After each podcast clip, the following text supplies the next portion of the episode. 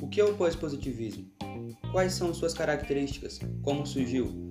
A partir de análises teóricas, foi possível a resolução dos seguintes questionamentos.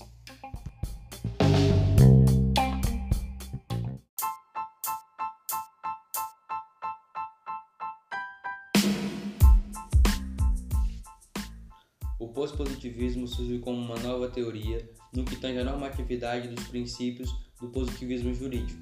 Segundo alguns teóricos, reduzir a compreensão do direito à norma, ou seja, reduzir a compreensão do direito às leis a apenas ao que está escrito, não podendo, portanto, oferecer soluções adequadas às necessidades de sociedades pluralistas como as pós-modernas, ou seja, como as sociedades atuais.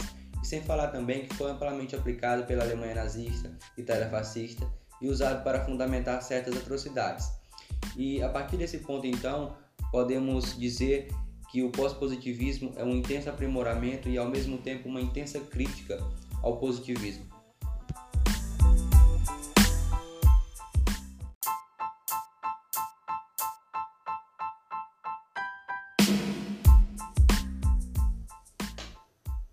A teoria pós-positivista visa dar aos princípios jurídicos caráter normativo e estes devem atuar como uma espécie de norma jurídica vinculante.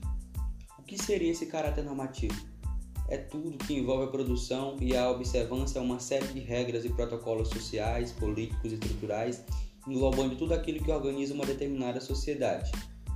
Já a norma jurídica vinculante tem força semelhante a uma lei, por possuir bilateralidade e ser do mesmo patamar hierárquico das emendas constitucionais.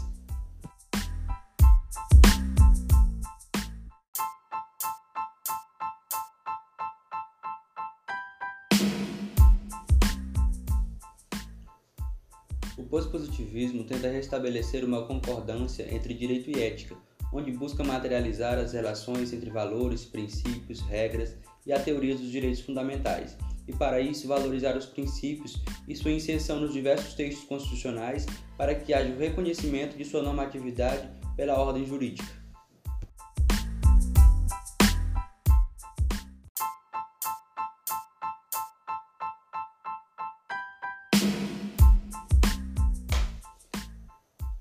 Dentre as diversas mudanças teóricas, podemos destacar algumas como sendo bases do pensamento pós-positivista, notando, portanto, as mudanças decorrentes entre positivismo e pós-positivismo.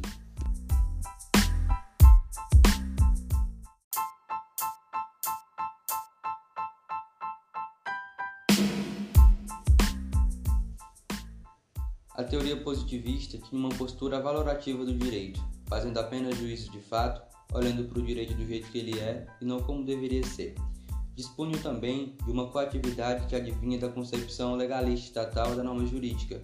O direito era legislado como uma única fonte, o sistema jurídico, segundo a teoria, era completo e unitário. Tínhamos também a aplicação mecânica do direito, ou seja, o juiz apenas segue o raciocínio até então lógico a fim de inserir uma norma em um caso concreto. E claro, obediência total e absoluta às leis.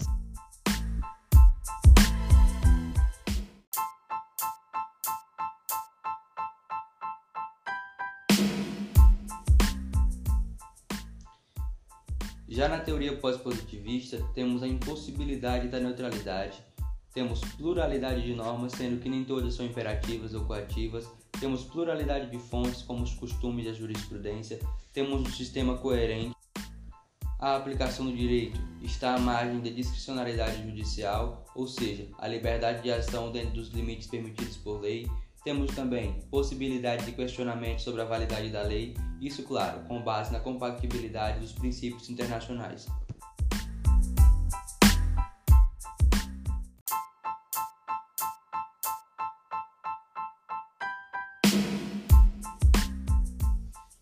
Portanto, o que são esses princípios?